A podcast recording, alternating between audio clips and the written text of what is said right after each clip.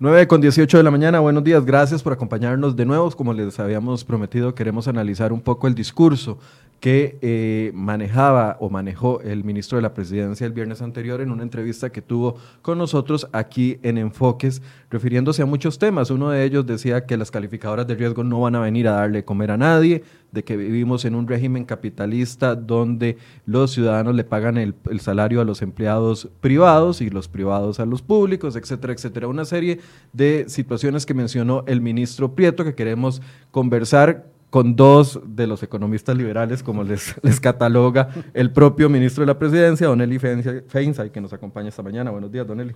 Buenos días, Michael. Buenos días, Juan Carlos. Eh, un placer estar por acá. Eh, y un placer venir a analizar el discurso del ministro que aparentemente duerme mal pensando en mí.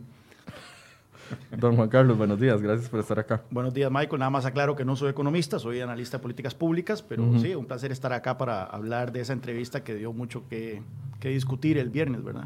Quisiera preguntarles primero, porque ambos tuvieron la oportunidad de verla, ¿qué es lo que más le llamó la atención de lo que conversó don Marcelo? No sé cuál quiere comenzar.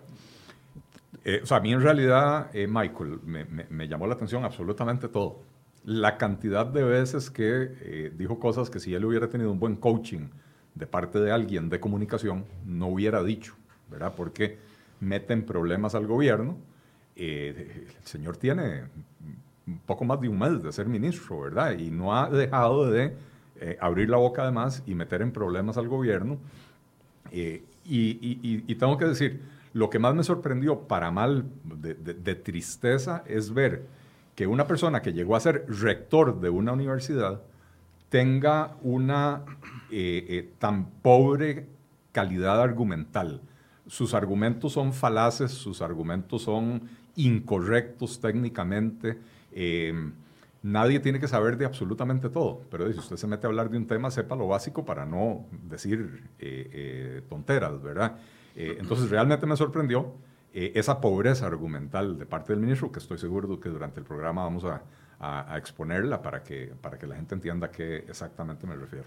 Don Juan Carlos. Sí, eh, comparto con Eli de que llama la atención eh, lo irascible que resultó ser el ministro, eh, su poca capacidad argumentativa. yo tal vez ahí no me, no me extraña de que más bien venga de una universidad eh, pública, puesto que yo, yo, pasé por una y, y, y, eso era la constante con los profesores, por lo menos con los que yo tuve que lidiar en la UNA. Eh, eh, pero ciertamente le hizo poco favor al gobierno. Se supone que un ministro de la presidencia está ahí para apañar problemas, resolver problemas, no para crearlos.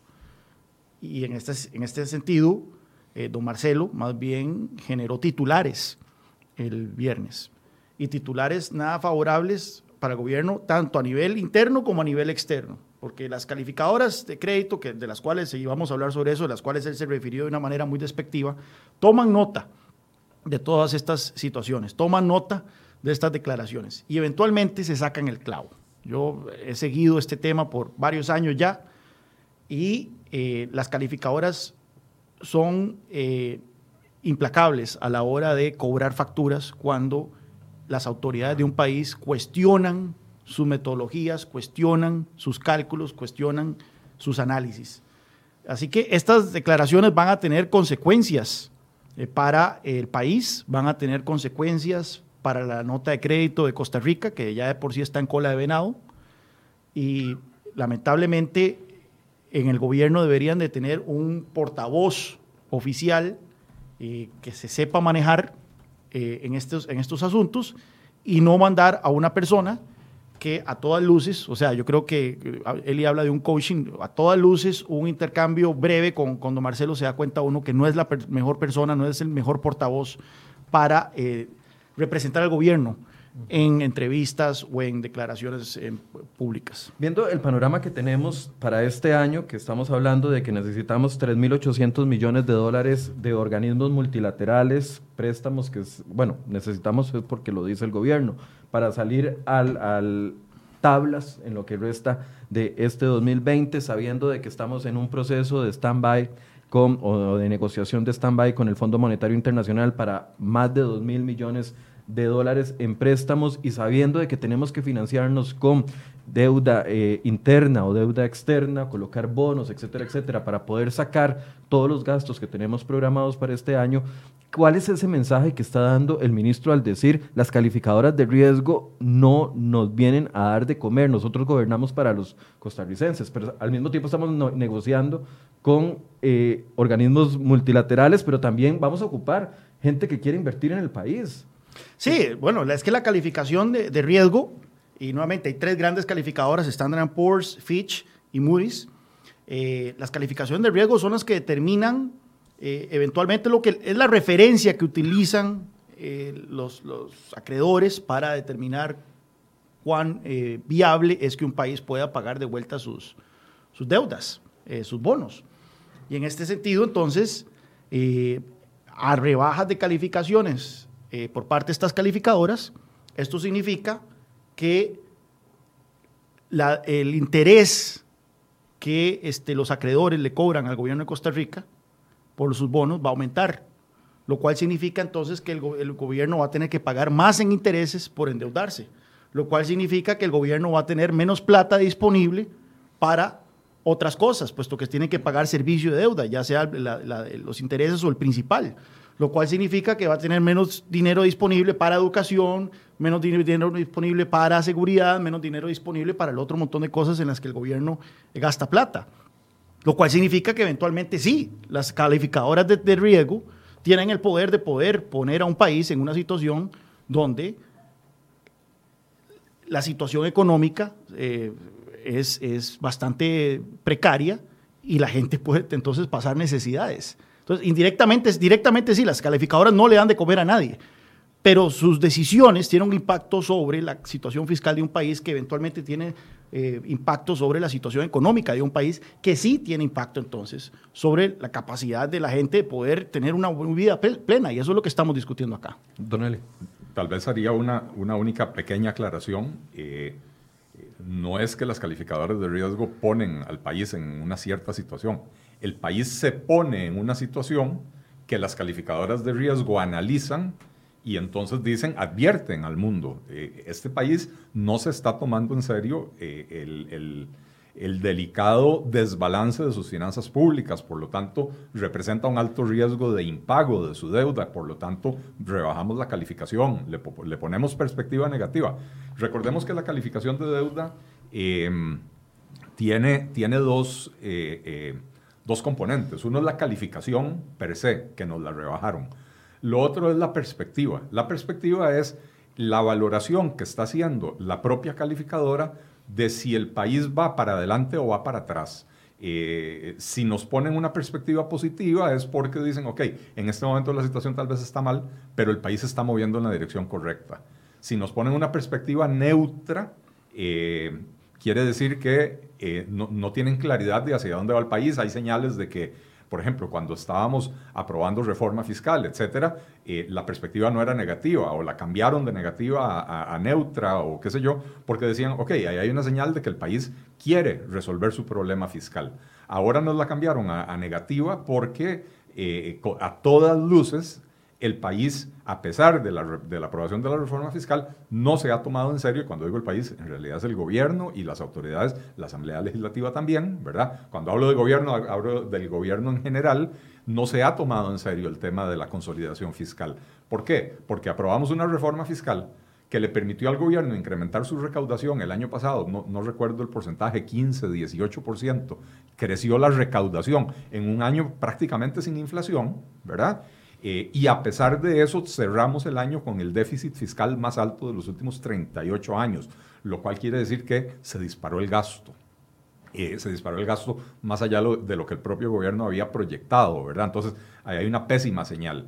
Después viene la, Asamblea Legislativa, de la Asamblea Legislativa surge un proyecto para excluir a las municipalidades de la regla fiscal y el gobierno va feliz primero y lo convoca, permite que se vote en la Asamblea Legislativa en, sesiones extraordinarias y cuando el ministro de Hacienda le pide al presidente vetar la ley, lo vetan a él, aprueban la ley, firman la ley y, echan al ministro, ¿verdad? Entonces, ahora sí está claro, pero clarísimo, que aquí hay una conjunción de fuerzas de la Asamblea Legislativa con el Poder Ejecutivo eh, que no tienen la menor intención de cuidar las finanzas del país eh, y por lo tanto rebaja de calificación y perspectiva negativa simultáneamente. La perspectiva negativa quiere decir que las probabilidades de que la próxima vez que nos, ah, nos pongan una calificación, eh, la probabilidad de que nos rebajen la calificación es muchísimo más alta que la probabilidad de que nos dejen la misma calificación, o, de hecho prácticamente hay cero probabilidad de que nos mejoren la calificación.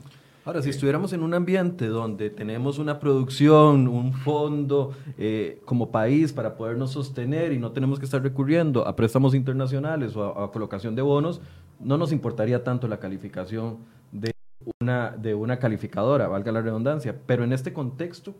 Sí, por eso llama tanto la atención. Eh, esas declaraciones del ministro, y no solo ha sido el ministro, también el presidente se dejó decir algo similar, y el ministro de Hacienda mostró extrañeza eh, sobre la calificación, todo en la misma dirección, eh, poner en tela de juicio a las calificadoras en lugar de lo que están diciendo las calificadoras. Y esto las calificadoras lo toman muy en cuenta a la hora de hacer su próximo diagnóstico. Eh, uno pensaría de que el gobierno está interesado, y eso es el tema de mi columna hoy en La Nación, de que el gobierno está interesado ya en buscar financiamiento que no sea necesariamente de los mercados, sino buscar financiamiento externo por parte de organismos internacionales, llámese el FMI o llámese otros entes, ya ha estado chupando recursos de ellos, ¿verdad? Ya tenemos un crédito del Banco Mundial, del CAF, este, hay otros eh, de por medio. Ocho, créditos por un total de 3.800 millones de dólares, todos de, organismos multilaterales o bilaterales. Sí, uno pensaría entonces... Ahí las calificaciones de riesgo no, no, no, pesan. No pesan tanto. O sea, no, no, no pesan en lo absoluto. Es una relación eh, bilateral del gobierno costarricense con estos organismos. Eh, los organismos prestan a, un, a, un, a una tasa de interés sumamente favorable. Y entonces el argumento del gobierno es, bueno, en lugar de estarnos endeudando en dólares en el mercado externo, en eurodólares, en eurobonos, eh, en el orden del 8 hasta el 9%, porque los intereses se han disparado y es por eso que el gobierno ya no habla de eurobonos. Recordemos que cuando empezó el año, la discusión era, necesitamos que la Asamblea Legislativa nos apruebe el, segundo tracto de eurobonos. Esa discusión eh, se esfumó. ¿Por qué? Porque los intereses que paga el país o que pagaría el país por esas colocaciones han aumentado de manera significativa.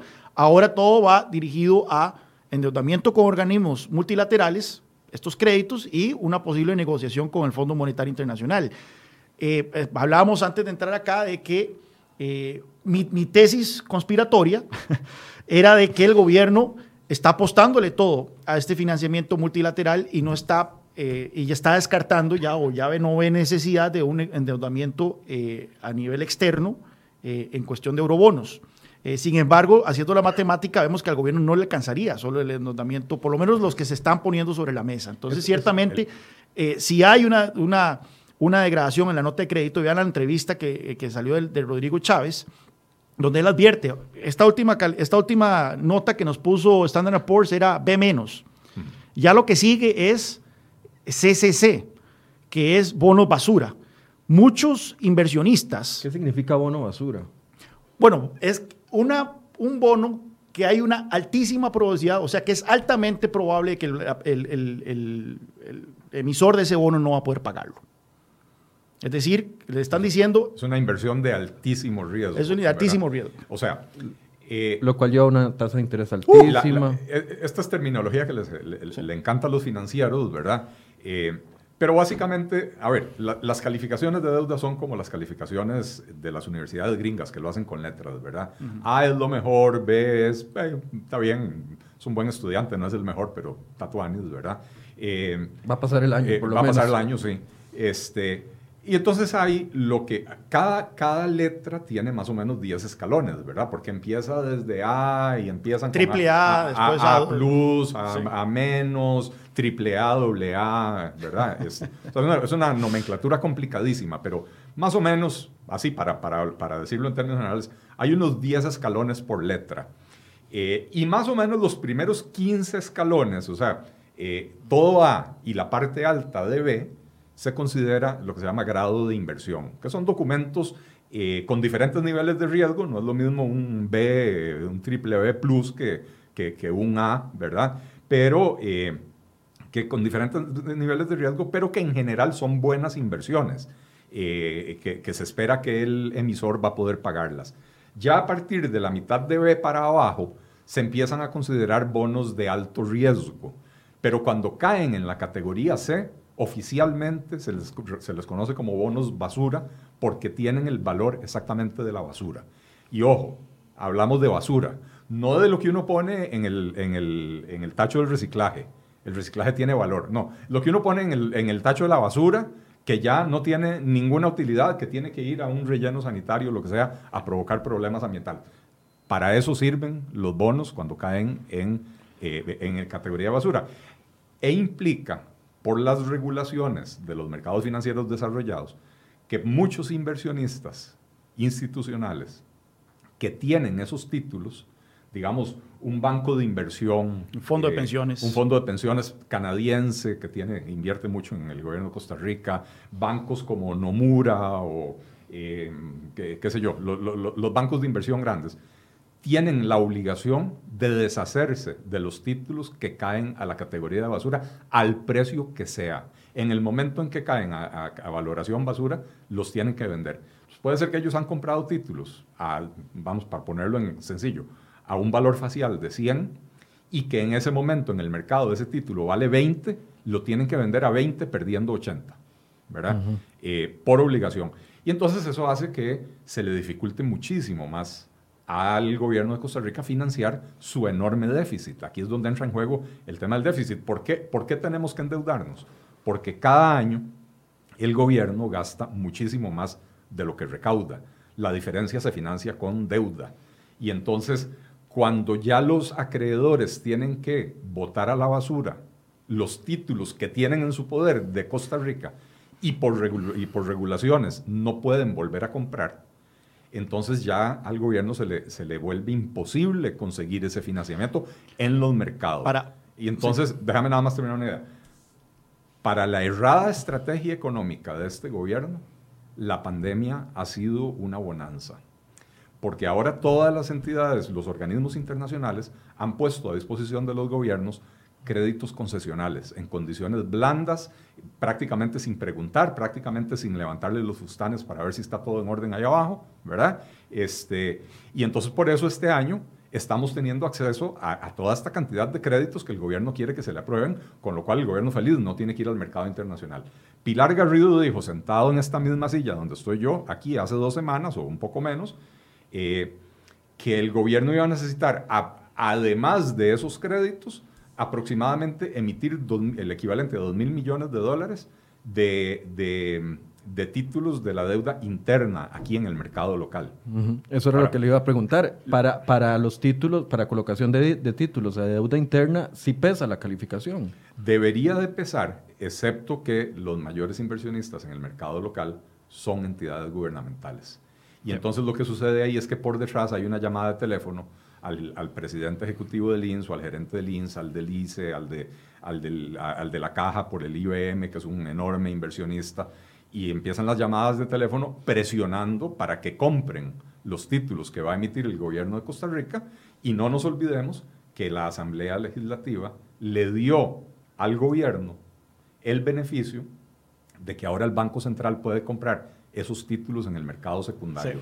Y entonces se abre una caja de Pandora, de hecho, en el, en el comunicado de, de, Standard Poor's, donde explican por qué bajaron la calificación, hablan de la regla fiscal que excluye a las municipalidades, pero habla también de la tendencia de este gobierno a querer eh, em, a recostarse, digamos, sobre eh, eh, eh, fuentes de financiamiento no tradicionales y específicamente mencionan al Banco Central. Aquí me preocupa algo, porque ah, antes de darle la palabra, si, están, si lo que están, si se van a colocar 2 mil millones de deuda interna y, y son del, fond, del del IBM, del régimen de invalidez, vejez y muerte, la Caja del Seguro Social, del INSS o de los bancos públicos, estamos hablando de fondos de los costarricenses. O sea, las instituciones van a comprar con fondos de los costarricenses bonos basura porque el gobierno no hace la tarea. Y no solo, y no solo es el IBM de todo, recordemos que también los fondos, las operadoras de pensiones complementarias, eh, se les elevó el techo que pueden invertir sus dineros en bonos de gobierno. Antes era un 50% y se pasó al 80%. Al si 80%, si no Si bien recuerdo. Y ya es, entonces procedieron muy diligentemente a aumentar su, exposición con bonos de gobierno. Pero lo que menciona Eli es, es fundamental. Recordemos el golazo olímpico, ese como el que eh, Ibrahimovic metió contra, contra Inglaterra y chilena de media cancha que este, nos metieron con el tema del proyecto para permitir que la gente sacara su fondo de capitalización laboral, lo cual era positivo. Pero dentro de ese proyecto se metió una reforma permanente, y recordemos que muchas de las leyes que se han aprobado hasta ahora para el, para el tema de la pandemia y la emergencia son temporales, mientras dure la emergencia nacional. En este caso se metió un articulito con un cambio permanente que autoriza al Banco Central a comprar estos bonos de gobierno, no directamente, pero de manera indirecta. Y dijeron, bueno, esto lo está haciendo el Banco Central Europeo, lo está haciendo la Fed, lo está haciendo el Banco de Inglaterra. ¿Por qué? ¿Qué es el problema con que lo hagamos acá, en Costa Rica? Pero ya mencionó Eli. En, esas, en esta economía, los grandes tenedores de bonos son instituciones del Estado.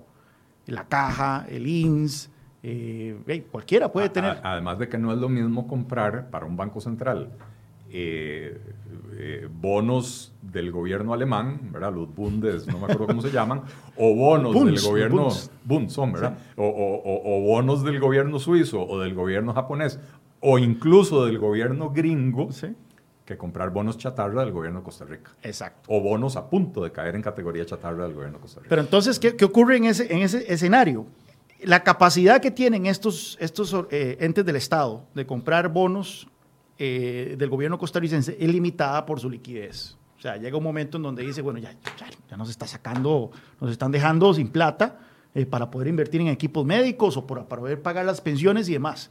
Y es ahí entonces donde el Banco Central puede venir a inyectar liquidez. Y les dice, le dice a la caja, le dice al INS, le dice a otros tenedores de bonos, no se preocupen, nosotros le compramos estos bonos a ustedes y le damos la liquidez deseada. Entonces puede haber una triangulación entre Ministerio de Hacienda, estas instituciones que le compran bonos y el Banco Central.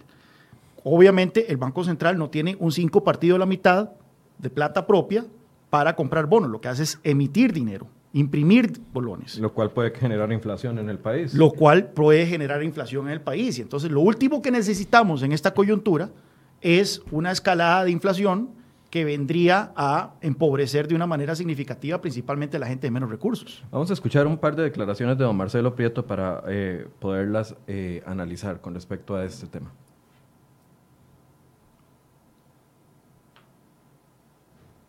Si le damos importancia a lo que dicen las calificadoras, pero tenemos que gobernar para el pueblo costarricense y para atender las necesidades del pueblo costarricense. Las calificadoras no le van a venir a dar de comer aquí a nadie. Hay un montón de personas que no están dentro del sector público pagando el precio que está pagando el resto del país en tema de eh, la pandemia. Y hay un montón de, de gente de sectores que están fuera del sector público que tampoco lo están pagando. Aquí no se trata de eso.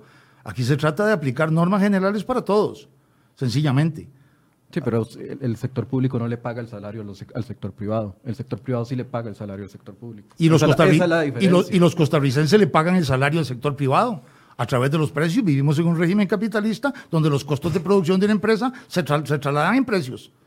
Es decir, eh, no, hagamos esa, esa, diferencia. ¿Es en serio? ¿Esa es la lectura? No, no, esa no es ninguna lectura. Le estoy contestando lo que usted me está diciendo.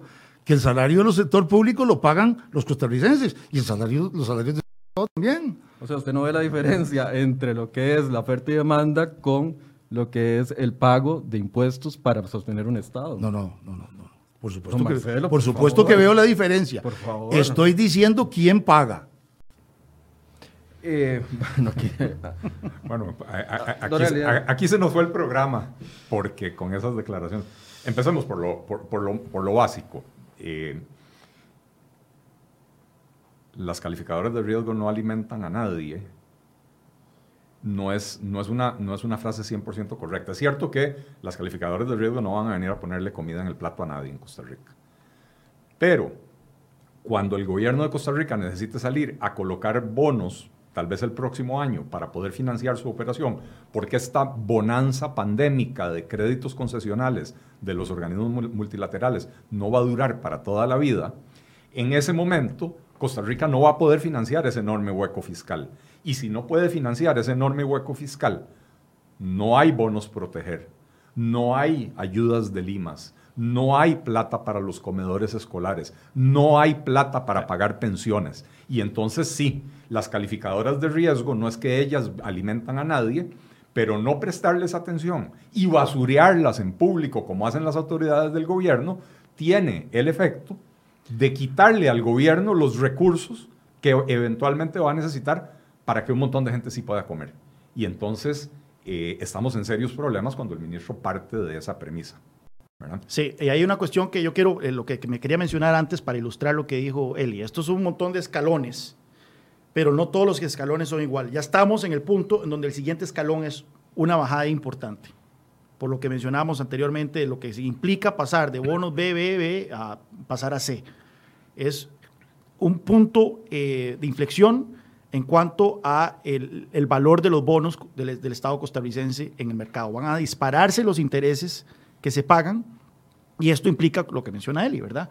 El Estado a la hora de tener que pagar más intereses por esa deuda va a tener menos recursos disponibles para atender otras eh, situaciones, otras necesidades, lo que incluye, en algunos casos, ¿verdad?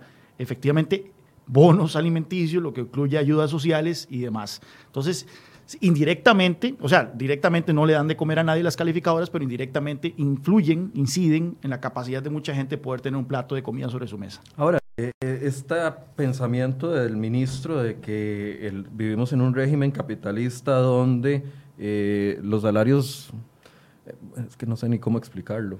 a, mí, me sorprendió, a mí me sorprendió, Michael, la capacidad suya de, poner una, una, cara de póker, ¿verdad? Ante esa, porque yo no hubiera podido. Eh, sí, me, eh, por un lado, eh, es interesante ese, ese término, régimen capitalista, como que lo menciona con cierta resignación don, don, Marcelo. Y es que hay que entender de dónde viene don Marcelo. Don Marcelo viene de una izquierda bastante rancia, con una fuerte componente académico universitario.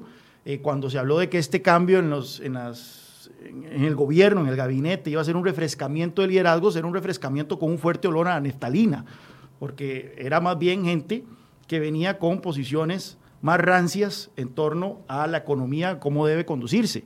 Obviamente, don Marcelo no es ningún fan del sistema eh, capitalista, de un sistema capitalista, y sí, confunde cuestiones tan básicas como que el hecho de que la gente en un sistema de libre mercado, eh, sí, los ingresos del sector privado vienen de, de la gente, pero se da a partir de un proceso voluntario de... No impuesto. No impuesto, exactamente. Es un de donde la gente consume bienes que le agregan valor a su vida. Entonces, si yo estoy consumiendo Uber o si estoy consumiendo este, una marca de pantalones X o si estoy consumiendo este, un servicio dado, es porque yo considero que ese servicio vale más de lo que yo estoy pagando por él. Es por eso que yo estoy pagando por él. Hay un intercambio. Lo, cual, hace que sea una transacción voluntaria. Voluntaria y en donde las dos partes salen ganando.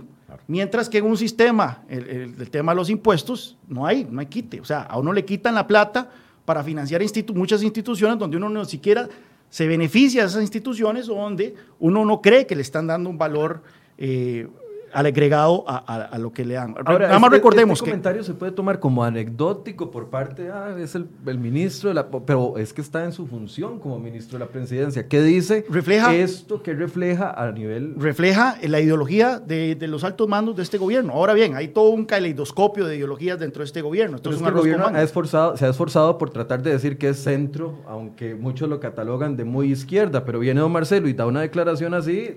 Y se acabaron las dudas. Sí y se acabaron las dudas, ¿verdad? Porque, a ver, no es solo que vino don Marcelo, es que vino don Marcelo, se deshicieron del, anterior ministro de Hacienda, que eh, es un ministro al que Juan Carlos y yo criticamos mucho por su propensión a querer crear impuestos y qué sé yo, pero por lo menos uno tiene que reconocerle su, su coherencia. Era un ministro que estaba preocupado por cerrar la brecha fiscal eh, que tenemos diferentes visiones de cómo alcanzarlo. Ok, maravilloso, eso, es válido en la discusión política. Eh, pero se deshacen de ese ministro. Viene el ministro de la presidencia, ahora asume la vocería del gobierno en materia económica, un gobierno que en su equipo económico ya no tiene un solo economista, ¿verdad? Se pone a ver quiénes son. La coordinadora del equipo económico es una politóloga, el ministro de Hacienda es un abogado y así por el estilo. El, el, ministro de la Presidencia asume la vocería en materia económica, reflejando, uno, un enorme desconocimiento de la materia económica, dos, un enorme desconocimiento de la realidad del país y tres, un enorme desconocimiento de cómo funcionan las cosas y de la importancia que sus palabras tienen en lo que puede suceder a futuro, ¿verdad? En economía se, se, estudia mucho el, eh, el tema de la, de la, del valor moral de las palabras de los funcionarios públicos. Cuando, cuando, cuando el presidente de la Reserva Federal de Estados Unidos da un discurso, esos discursos pasan por 25 filtros. Cada palabra es analizada. Son disecados. Para asegurarse de que no mandan señales confusas, de que no puedan ser interpretados de dos maneras distintas el discurso del presidente de la Fed tiene que ser absolutamente preciso. Y usted ve que cuando él habla, y eso sucede cuatro, cuatro o seis veces al año cuando, cuando la Fed tiene sus reuniones de, de política monetaria, este, eh, usted ve que los analistas después, durante días, desarman ese discurso palabra, palabra por palabra para tratar de ver qué fue lo que quiso decir. Aquí viene el ministro de la presidencia y habla sin ningún cuidado y sin ningún conocimiento y dice cosas como esta de que eh, los, los, eh, las calificadoras de riesgo no alimentan a nadie, con lo cual está claramente dando a entender, nosotros no valoramos la calificación de las, de las calificadoras de riesgo y no entiende cuál es el, la implicación o cuál es la afectación que eso va a tener en la posibilidad del gobierno de emitir bonos en el futuro. Eh, y lo, y lo otro es lo que decía Juan Carlos, el componente ideológico que aquí queda absolutamente transparente, ¿verdad? Esta es la posición de un izquierdista rancio que, ya no es de los socialdemócratas que, creen, de los socialdemócratas tradicionales que creen en un Estado grande, qué sé yo. No, esto ya es algo que va mucho más a la izquierda, ¿verdad? Eh, donde, donde usted ya ni siquiera reconoce la diferencia entre una transacción voluntaria que se hace en el mercado y una transacción forzada que es la extracción de impuestos, por eso se llaman impuestos, porque no son voluntarios, son impuestos a la fuerza, impuestos por ley, ¿verdad? Entonces, no, poder hacer esa distinción entre transacciones voluntarias en el mercado y la extracción forzosa mediante ley de recursos que de otra manera estarían en manos de los consumidores y de los productores, ya no entender eso refleja que, hay un marco ideológico absolutamente diferente. Y es un marco ideológico que se ha ido tirando hacia la izquierda en este gobierno. Recordemos que este gobierno empezó con figuras eh, que venían eh, muchas del Partido Unidad Social Cristiana, que se pueden decir de centro derecha, eh, se han ido yendo y ahora tenemos entonces una predominancia de gente con esta visión eh, de mundo. Vea, también interesante lo que, lo que en esa declaración, cuando usted le dice, bueno, es que hay gente del sector público que no está contribuyendo. Es que estábamos hablando del recorte de gasto público, que ya casi... Él inmediatamente dice, bueno, y hay gente en el sector privado que tampoco está contribuyendo. Sí, pero hay más de 110 mil personas a las que le han reducido la jornada laboral o le han... A mí se me hace, y esto ya es especulativo, así casi como los bonos de gobierno. Esto ya es especulativo, casi como los bonos de gobierno, de que él se estaba refiriendo ahí a sectores como las zonas francas. Eh, porque sabemos también que en esa línea de pensamiento es gente que le incomoda muchísimo el, las exenciones eh, tributarias que tienen las zonas francas y que creen que las zonas francas tarde o temprano tienen que este, pagar más impuestos y recordemos que ya no están exentas del todo. Las zonas francas a partir del 2010 empezaron a pagar impuestos de una manera escalonada, pero hay gente que cree que es una piedra en el zapato para ellos. Creen que eventualmente las zonas francas eh, tienen que tributar igual que cualquier otra empresa en este país, lo cual significaría el beso de muerte para ese régimen. Y, una absoluta incapacidad de entender qué es lo que hace que el régimen de zonas francas sea tan exitoso y que la economía, eh, eh, digamos, el régimen definitivo que, que llamamos los economistas, que se refiere a la economía que produce localmente para el mercado local, básicamente, eh, está tan estancado desde hace tantos años. Porque en un régimen, el de zonas francas, hay una eh, simplificación significativa de trámites y una carga impositiva baja. Y en el otro, los trámites son obstaculizantes de la actividad productiva y la carga impositiva es asfixiante. Y entonces, eh, en esta incapacidad de análisis económico que tienen personas como Marcelo Prieto, si usted tiene un régimen exitoso, lo que hay que hacer es castigarlo. Exacto. Otro de los temas que tal vez el que más me preocupó a mí es la visión de, del nuevo, es que recordemos que es la persona que le habla al oído al presidente de la República todos los días, es el filtro del presidente para con los sectores, para con los sectores no solo políticos, sino también sabemos de los sectores económicos. Y cuando él habla del tema de gasto público, a mí me preocupa mucho porque es la primera vez que escucho a alguien decir que con gasto corriente se reactiva la economía. Vamos a escucharlo a ver qué eh, opinan ustedes con respecto a eso. No me estaba refiriendo en particular al gasto de inversión, me estaba refiriendo en general al gasto público. Es decir, la posibilidad de que haya recursos que se inyecten a la economía mediante el gasto público, sea gasto corriente o sea gasto de inversión, es un elemento de reactivación económica. Por ejemplo, salarios. Si hay, salarios y si la gente puede consumir más, eso es un factor de reactivación económica. Lo cual no quiere decir que deban, que, deban, no se me entienda mal, que deban crecer más los salarios en el sector público. Pero mm, eh, no encuentro una diferencia sustancial en, un esfuerzo de reactivación económica entre el gasto de inversión y el gasto corriente. No, encuentro una, una diferencia sustancial. Ahí está entonces la, solución a la crisis. Aumentemos al doble los salarios del sector público. Bueno, es que esa fue mi pregunta. Si, si, si el gasto, el aumento del gasto, ya sea de inversión o gasto corriente, es el éxito para la reactivación económica porque no éramos una potencia mundial antes de la crisis de la pandemia. Bueno, sí. porque somos un, un, Estado supergastón. De crear un decimoquinto salario eh, o algo por el estilo para el sector público. Mira, lo que, el, lo que el ministro no ve aquí es que la plata que se va en gasto corriente viene de alguna parte, no cae como maná del cielo. Es plata que está sacando el, el Estado vía impuestos o vía endeudamiento del sector privado y el sector privado es mucho más efectivo y eficiente a la hora de gastar esos recursos, de invertirlos y generar riqueza que el sector público. Recordemos que el Foro Económico Mundial publica todos los años el índice de competitividad global, en el cual califica muchos aspectos de la institucionalidad y la economía de un país. Uno de los aspectos que califica es la efectividad del gasto público. ¿Cuál, cuál eficiente es?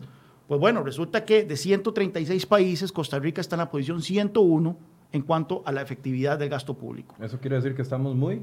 Que somos terriblemente, que el aparato público costarricense es terriblemente ineficiente a la hora de gastar plata. Entonces, 101 de más o menos 140 países que se evalúan. O sea, eh, estamos en el, ni siquiera estamos en el top 100 de 140, no, estamos ni en los 100 más malos. Entonces, si esa plata esa plata es plata que se les está sacando a las empresas, es plata que se les está sacando a los consumidores vía impuestos o vía tasas de interés más altas. Entonces, decir que con más gasto vamos, público vamos a salir de la crisis es básicamente decir que entre más le quitemos al sector privado dinero y más le demos al sector público, la cosa va a estar mejor, lo cual es totalmente irrisorio.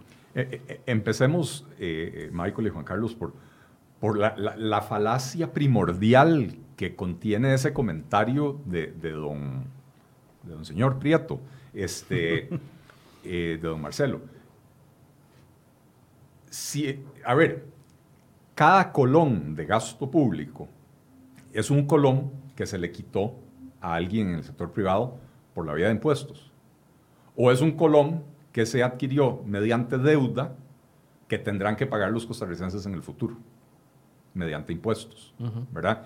Y entonces, pretender que subir el gasto público reactiva la economía es no entender el funcionamiento de la economía. Cuando usted le quita plata al sector privado, dinero que está siendo dedicado o recursos que están siendo dedicados a su actividad más productiva en general, porque el sector privado tiende a ser mucho más eficiente, y lo pasa al sector público, ese gasto nueve de cada diez veces va a ser más ineficiente que lo que era en el sector, eh, en el sector privado.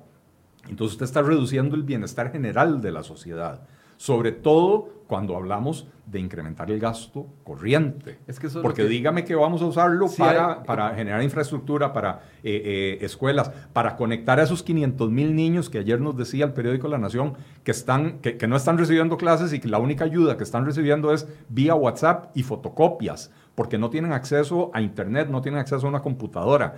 Eh, gasto corriente, hágame el favor, ¿verdad? Eh, eh, o sea, realmente es, es, preocupante pensar que, la, para empezar, es el principal ministro del gobierno. El ministro de la presidencia eh, viene siendo como un primer ministro que coordina al gabinete, ¿verdad?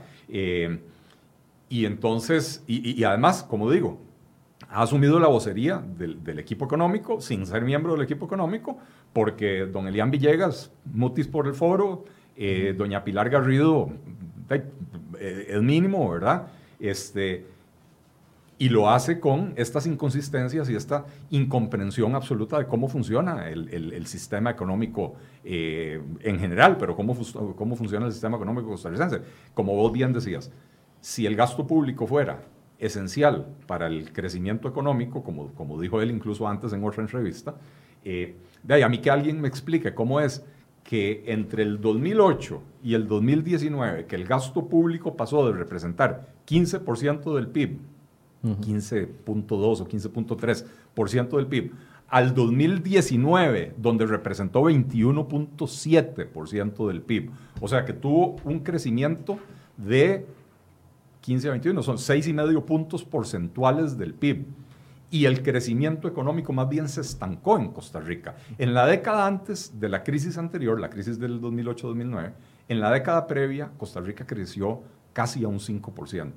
En la década posterior a la crisis, crecimos a menos de 3.6%. Hay casi un punto y medio porcentual de diferencia en la tasa de crecimiento. Pero además en el 2019 crecimos a un 2.1%, ¿verdad? O sea, la economía viene en franco y el gasto público viene en aumento. Los datos demuestran que hemos aumentado el dato, el, el, el gasto. en 6% del PIB. 6,5% del PIB. Puntos porcentuales, sí.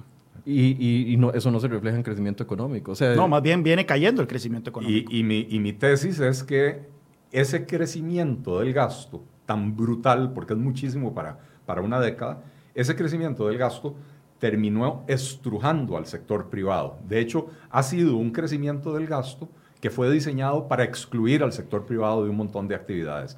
Y vea lo que ha promovido este gobierno y el gobierno anterior, las contrataciones directas entre instituciones del gobierno, excluyendo al sector privado de actividades que normalmente el sector privado puede realizar y las puede realizar mejor que el gobierno. No solo eso, evitando los procesos licitatorios que están diseñados para transparentar la contratación pública y además están diseñados para por medio de la competencia entre oferentes, buscar el mejor precio posible. Cuando usted hace una contratación directa, se, se, terminó la transparencia, no hay transparencia y no hay verificación de precios para saber que está contratando al mejor precio posible, ¿verdad? Entonces, eh, es un crecimiento del gasto que ha excluido, ha, eh, eh, estrujado al sector privado, dejándolo cada vez en un nicho más reducido y por eso es que la economía costarricense no crece. Esta ignorancia del ministro de la presidencia será por su formación, por los cargos que ha ocupado en los últimos años, donde ha estado acostumbrado a ser rector universitario, más en, esta, en la administración pasada, donde los rectores universitarios prácticamente controlaban al país a través de Alberto Salón y otros íntimos amigos del presidente Solís. Tiene que ver con esa formación de ir y sentarse cada año y decir, oh, queremos aumento para el gasto del FES y punto. No hay que darle explicaciones a nadie. ¿Será eso? Sí, y bueno, ya hace no hace falta eh, entrar en detalle sobre la carrera del ministro Marcelo Pietro. Viene efectivamente con antecedentes de las universidades estatales, este, fue diputado del PLN, muy joven, por cierto eh, pero viene de ese sector más estatista, más de izquierda del, PLN. Eh, aquí la pregunta es exactamente por qué el presidente lo nombra eh, en un momento tan delicado de su presidencia. No solo en un momento de emergencia nacional por cuestión de la pandemia, sino recordemos que justo antes de la pandemia el presidente estaba enfrentando su mayor tormenta política con el tema del PAD, que fue la razón por la cual se fue don Víctor Morales que fue la razón por la cual se le encomendó a Rodolfo Méndez Mata hacer un diagnóstico, un análisis de cómo eh, reparar el funcionamiento de Casa Presidencial. Que al final fue secreto, porque no nos pudimos dar cuenta de cuál era el análisis de don Rodolfo. Eh, este hasta este momento no se sabe si ya se hizo, si ya existe o no se hizo, etcétera. Uno pensaba que en una coyuntura tan complicada, don Carlos Alvarado iba a recurrir a una figura de peso, iba a recurrir a una figura que le diera tranquilidad a los distintos actores de la sociedad civil, principalmente el sector empresarial. Eh, y hemos visto que, este gobierno ha contado con la suerte de que mucha gente que no necesariamente es del partido de gobierno ha estado con la voluntad de servir en, el gabinete, pero vemos que no, salió una figura que muchos desconocíamos y que sí, viene de, un, sector eh, muy particular del espectro ideológico, que más bien envió el mensaje inicial de que el gobierno está moviéndose hacia la izquierda, moviendo sus raíces rancias de, socialdemócratas estatistas. Eso en una primera eh, impresión y luego cuando ya el, ministro empezó a hablar y empezó a dar declaraciones, confirmó lo que se había eh, visto eh, inicialmente con este nombramiento. Entonces la pregunta es, ¿cuál fue exactamente la razón por la cual el presidente recurrió a una figura que está probando ser polémica, una figura que está haciendo todo lo contrario a lo que se necesitaba, justo en un momento en que el país eh, más bien requería de confianza, requería de un eh, operador político eh, ágil y con colmillo en casa presidencial. Y que contribuyera a, proyectar confianza, mesura, que es todo lo contrario de lo que ha hecho el señor ministro. Porque yo veo que muchas veces, Michael, los análisis que se hacen sobre lo que ocurre en el gobierno, se centran mucho en las figuras del gabinete, en, los ministros. Entonces vemos críticas a lo que dijo o hizo un ministro particular, sea el ministro de la presidencia, lo que hizo eh, doña Pilar Garrido, etc. Pero casi siempre se absuelve de ese análisis a la figura del presidente. Bueno, que se supone que es el que está al frente de la nave, que es el, se supone que es el que tira los lineamientos eh, con respecto a las políticas que se deben de, hacer, con respecto a las cosas que se deben decir. Y es el responsable último de todos los nombramientos que se hacen eh, eh, en los puestos de confianza del gobierno. Entonces, si el ministro de la presidencia está resultando ser un nombramiento desastroso, el responsable aquí no es el ministro de la presidencia, es el presidente de la República que lo puso en ese lugar. Uno pensaría que una posición tan delicada como el, el ministro de la presidencia requirió de muchísimas horas de de, pensarlo, de analizarlo, de ver su récord, de ver su historial y ahí se llega a la conclusión de que es la figura en este momento que el país necesitaba para conducir, para manejar los hilos del gobierno. Vemos que está resultando ser total y absolutamente contraproducente. Y, es una figura que necesitaría, o sea, ese puesto requiere eh, de una persona no solo que genere esas características de confianza, sino que tenga habilidad de diálogo y pareciera que el ministro no la tiene. Bueno, yo se lo dije, es que usted se altera muy rápido, Marcelo. Bájele un poquito. Y de hecho, el periodista que estaba ahí eh, tuvo que decirle en varias ocasiones que se calmara porque claramente en Casa Presidencial estaban viendo la entrevista y probablemente estaban con la peluca parada. Eh, que no es para menos. Ahora, yo no he visto al, al presidente, retomando lo que dice Juan Carlos, yo no he visto al presidente salir a enmendar la plana al ministro de la presidencia. Yo no he visto al presidente salir a emitir declaraciones eh, eh, eh, que, calmen a la opinión pública costarricense y a los mercados nacionales e internacionales. cuando él dice, no, no, nosotros sí, sí creemos que las, las calificaciones o las evaluaciones de las calificadoras de riesgo son importantes, y uno lo compara con el discurso del presidente seis meses atrás o, o un año atrás cuando dijo para mí esas calificaciones no son importantes. Yo no, yo no deposito mi confianza, fueron sus palabras, en las calificaciones de las calificadoras de riesgo. Eh, entonces uno, uno sabe que el discurso es falso, ¿verdad? Que el discurso es vacío. Eh, y yo no he visto una verdadera enmendada de plana del presidente al ministro de la presidencia, lo cual me tiene que hacer pensar que están trabajando al unísono. Que es la voz más honesta del gobierno a la hora de transmitir el mensaje. Eso sin lugar a dudas sin lugar a dudas es la voz más honesta. Es el lobo que se quitó la piel de oveja, a diferencia de otros. Eh, y tal vez lo que le puede molestar al presidente es que se quitó la piel de oveja muy rápidamente, ¿verdad? Pero, pero pareciera ser que no, en el fondo no tiene problema con lo que está diciendo, porque ojo, al ministro de Hacienda lo mandaron para la calle por decirle al presidente, vete esa porquería de proyecto de ley. Eh, y a este otro, por meter en problemas al gobierno, el ministro de Hacienda estaba haciendo lo correcto. La forma fue incorrecta, porque si yo tengo un jefe, yo le recomiendo en privado a mi jefe, haga esto, haga lo otro, y el jefe toma la decisión, y el ministro de Hacienda tomó la decisión de hacerlo en público. Yo me imagino que tomó la decisión de hacerlo en público porque ya sabía cuál iba a ser el desenlace, y porque ya sabía que ya no tenía el oído de casa presidencial. Y entonces dijo, mi último chance es que con presión pública el presidente se tenga que echar para atrás. Pero en todo caso, el ministro estaba haciendo lo correcto, aunque la forma haya sido incorrecta. Yo creo que Ahora tiene un ministro de la presidencia que se está paseando en todo y no hay una sola enmienda. Hay, hay, una dinámica ahí, yo creo, de policía bueno, policía malo, ¿verdad? Y el presidente siempre trata de jugar de, de policía bueno, mientras sus ministros hacen la labor del policía malo.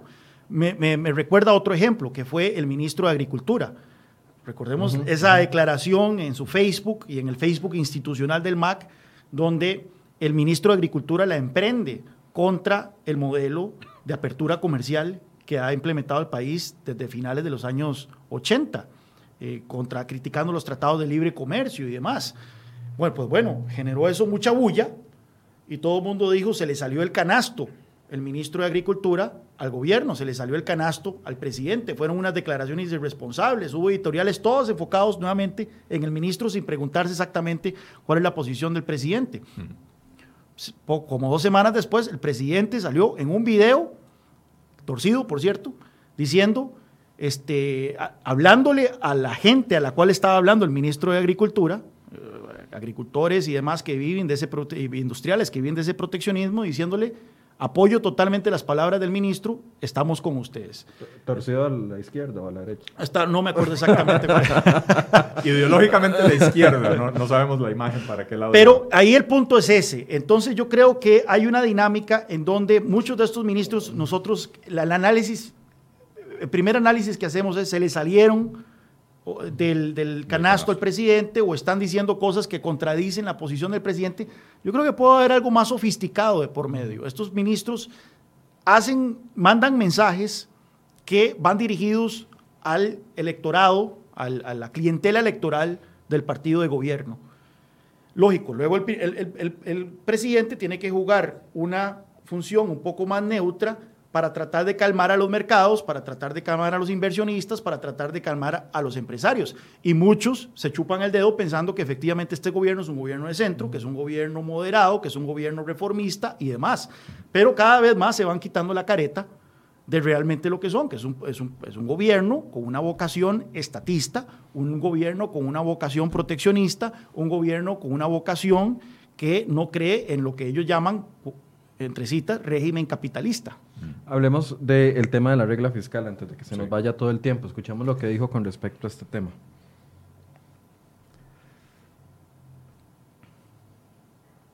El gobierno lo que está haciendo es sencillamente contribuyendo a que se libere el funcionamiento financiero de las municipalidades, que no, lo cual no implica más cargas, lo cual no implica endeudamiento de las municipalidades, como usted lo está diciendo. Esa es una afirmación incorrecta. No, no, no, no implica nada de eso, sino que implica que las, las municipalidades, de los recursos disponibles que ya tienen, puedan emplearlos en unas cosas y en otras, y no solo en unas. Eso es lo que determina eso. No, no es así. Claro que sí. Usted sabe que la municipalidad mañana se puede ir a endeudar.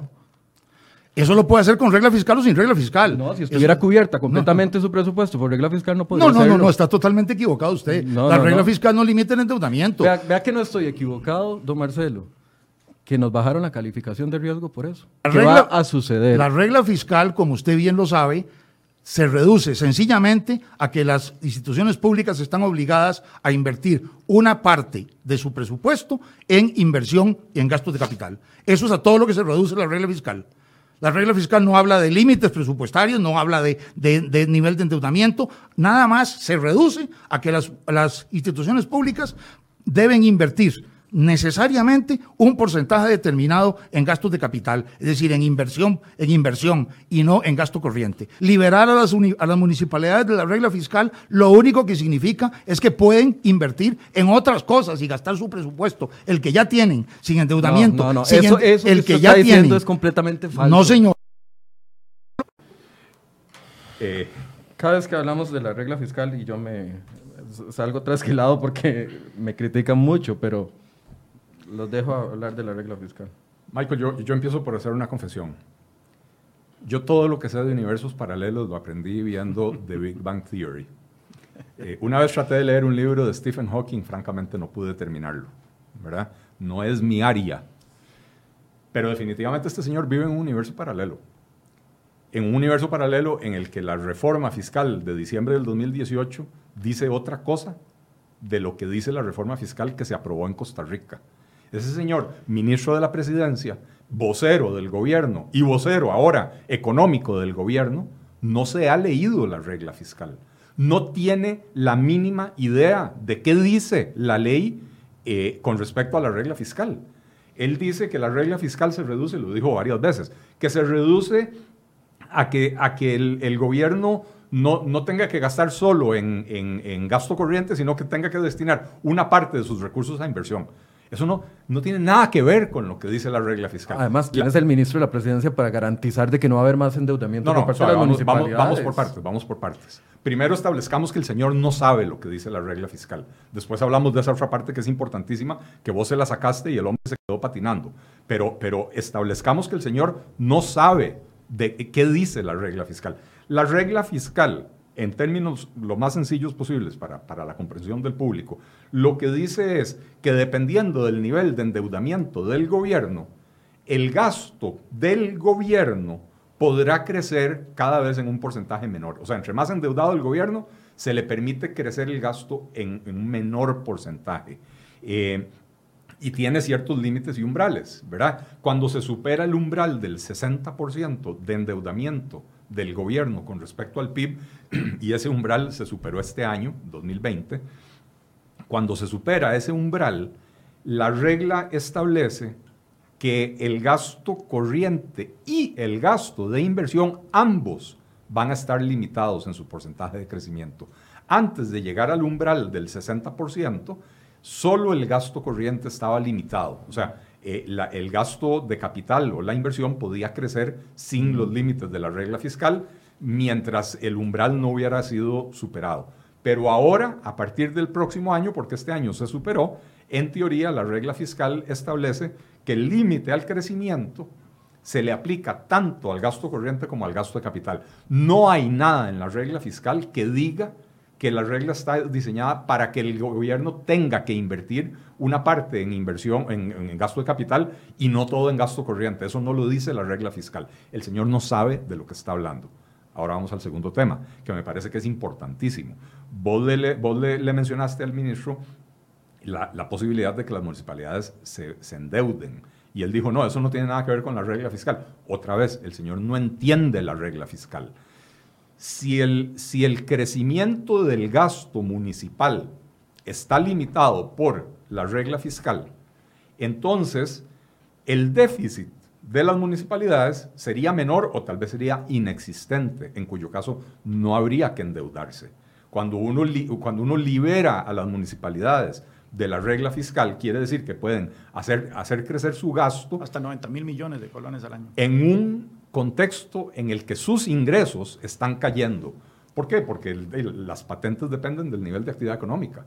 Entre más negocios cierran, menos negocios hay pagando patente. Eh, porque muchísima gente no va a poder hacer el frente al pago de sus impuestos municipales. Porque la misma ley aprobó moratorias en el pago de esos impuestos municipales, ¿verdad? Entonces, los ingresos de las municipalidades caen, se les autorizó a incrementar el gasto hasta en 90 mil millones de colones, lo cual quiere decir que van a operar con déficit y entonces van a tener que endeudarse.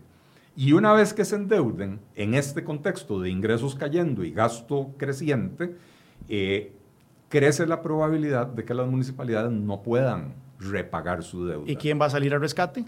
¿Quién tiene que salir al rescate? primero nos vamos a, subir los impuestos municipales, que eso es lo que financian las municipalidades. Eh, sí, pero con eso no se sale del hueco. ¿Qué va? En el momento en que haya un vencimiento de deuda municipal, y la municipalidad, la que sea del país, no tenga los recursos para hacerle frente, el gobierno es solidariamente responsable, tiene la obligación. O sea, son deudas que son avaladas tácitamente por el Estado costarricense.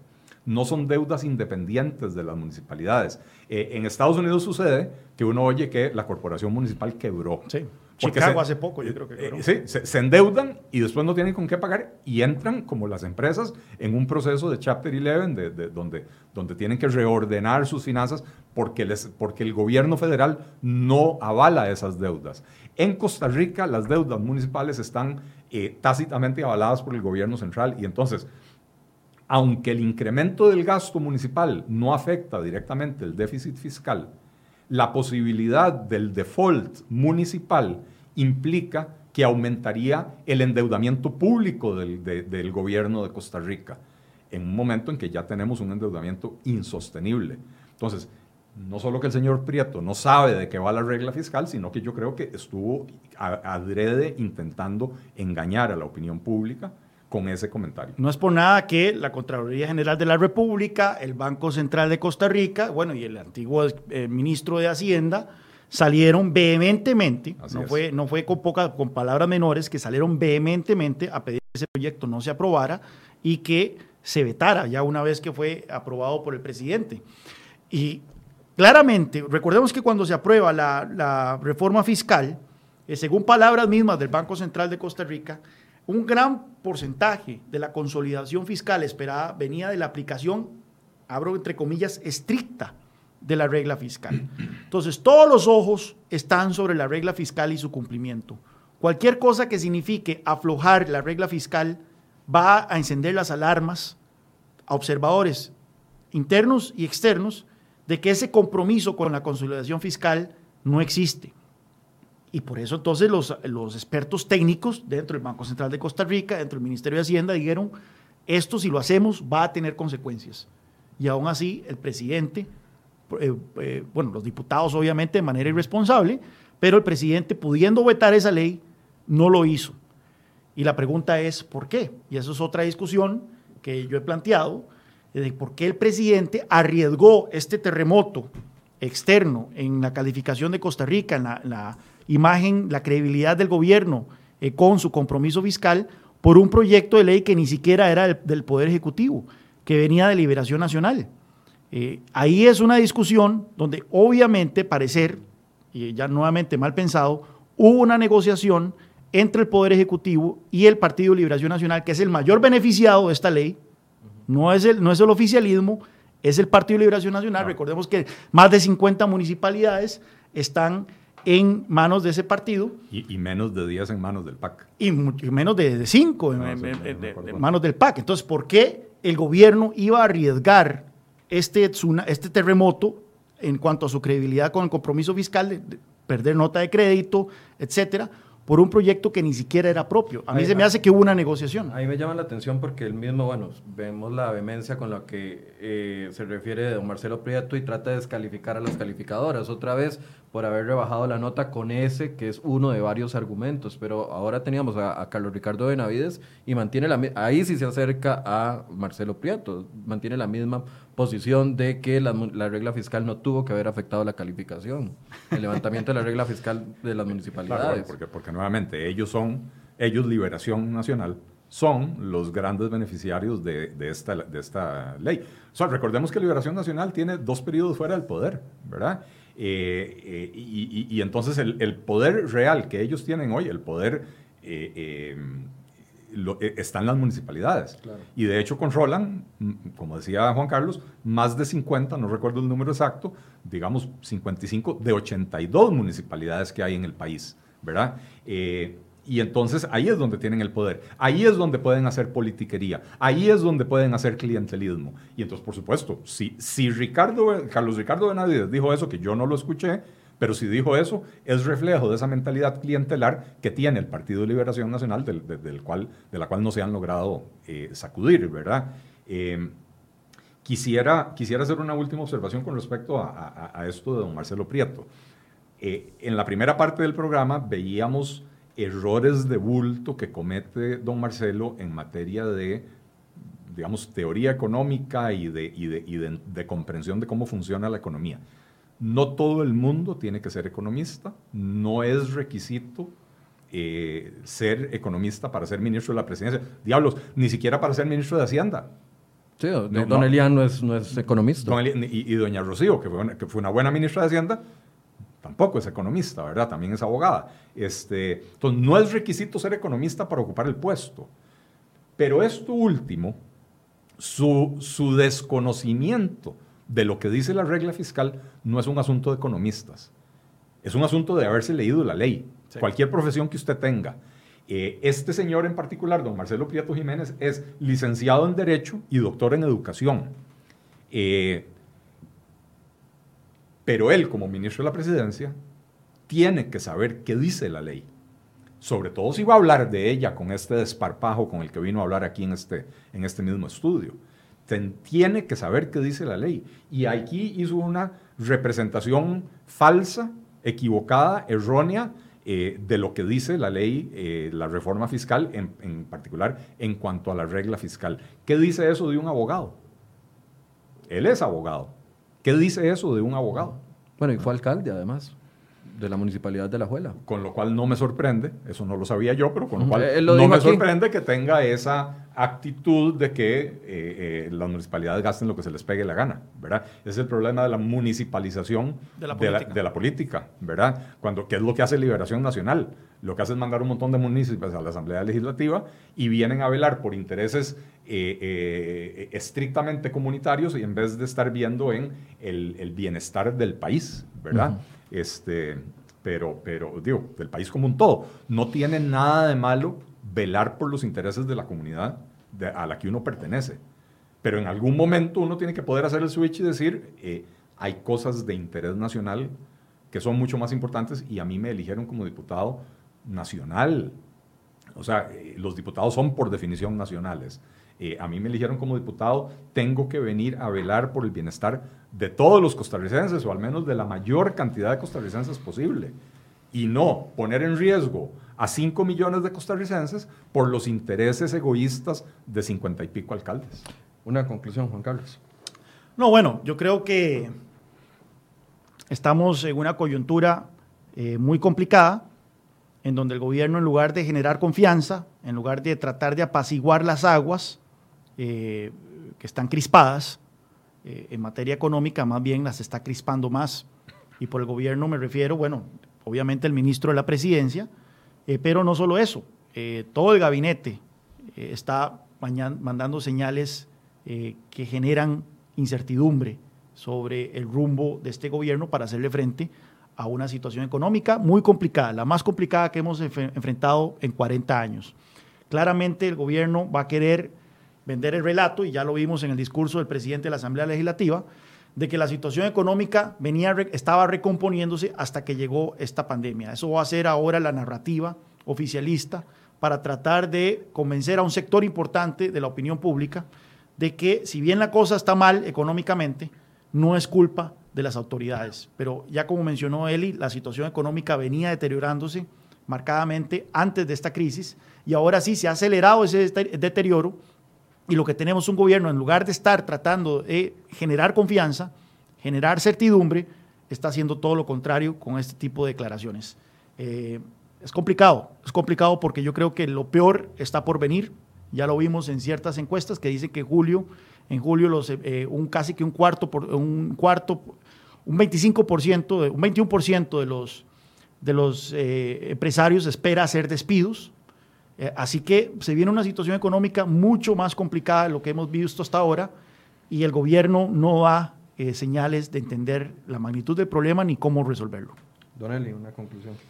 Le agrego a eso que dice Juan Carlos, eh, un estudio que publicó la semana pasada o antepasada el Ministerio de Economía, Industria y Comercio acerca de la situación de las pymes, revela que el, a ver si, me acuerdo bien las cifras, el 51% de las pymes eh, manifiestan haber tenido una caída de sus ventas de 75% o mayor.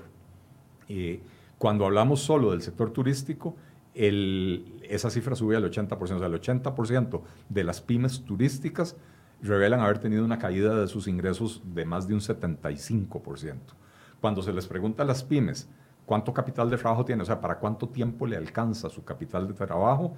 Eh, no recuerdo la cifra exacta, pero más o menos tres cuartas partes de las pymes no aguantan seis meses y ya llevamos tres, ¿verdad? No aguantan seis meses en esta situación.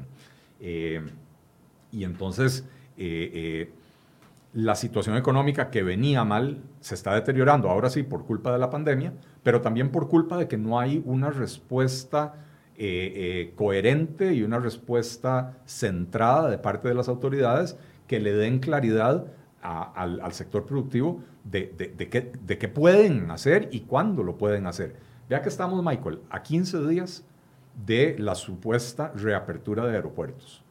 En el sector turístico no tienen la menor idea de cómo planificar porque si se reabren los aeropuertos, vuelven, vienen los vuelos, vuelven los turistas, aunque en pequeñas cantidades, pues los, los hoteleros y los turoperadores quieren, quieren poder ofrecer servicios.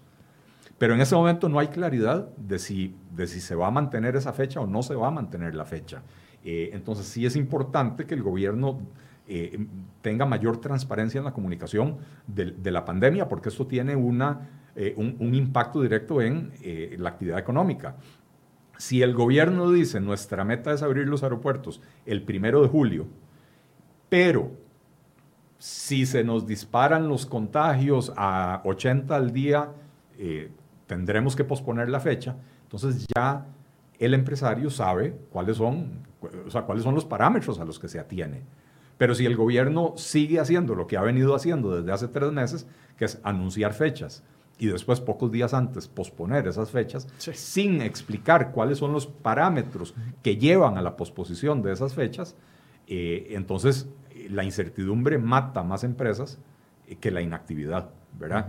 Eh, ¿Por qué? Imagínese que usted empieza a prepararse para la apertura del primero de julio, gasta dinero en esa preparación, recibe reservaciones y, el, y el 25 de junio el gobierno dice, no, mantenemos el aeropuerto cerrado otro, otro mes más y entonces usted tiene que devolver plata, pero ya pagó comisiones de tarjeta de crédito, ya el gobierno le retuvo, cuando usted recibió las reservaciones por tarjeta de crédito, ya le retuvo eh, el 2 o 3%, no sé cuántos que le retienen eh, eh, para, digamos, como prepago de, impuestos, ¿verdad? Y entonces ya le provocó un hueco en su flujo de caja que lo puede llevar a quebrar, más que la inactividad, ¿verdad? Entonces, me parece que si bien el manejo sanitario ha sido eh, sensato, eh, el manejo económico ha ido de mal en peor. Nos hemos quejado a lo largo de toda la pandemia que, bueno, no, no, nos hemos quejado a lo largo de todo el gobierno de que nunca ha habido una estrategia clara para el crecimiento económico y para la reactivación de la economía. Ahora nos quejamos de que, de que el tema económico ya, ya pasó completamente a segundo plano. Las medidas que ha anunciado el gobierno son medidas puntuales que pueden tener beneficios puntuales, pero sigue sin haber una estrategia, primero para la reactivación y segundo, para corregir los, las fallas estructurales que tiene la economía costarricense y el aparato estatal costarricense para permitir que en el futuro podamos entrar en un estadio diferente de crecimiento. Eh, sigue debiéndonos el gobierno y con este tipo de declaraciones eh, y con este tipo de composición del equipo económico eh, siguen creciendo las dudas en vez de, ¿cómo se llama?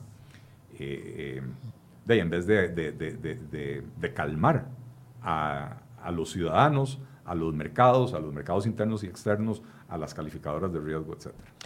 Bien, eh, muchas gracias a Juan Carlos Hidalgo y también a Don Eli Feinsay por habernos ayudado a entender el fondo económico de las declaraciones del ministro de la Presidencia. Nos falta un enfoque, el enfoque político. Bueno, ese lo vamos a abordar mañana. Van a estar acá los diputados de oposición o representantes de las diferentes bancadas de su relación con el ministro de la Presidencia, lo que esperan y lo que ven hasta el momento. Así que los invito a conectarse a partir de las 8 de la mañana. Muchas gracias a ambos y gracias a ustedes por su compañía. Buenos días.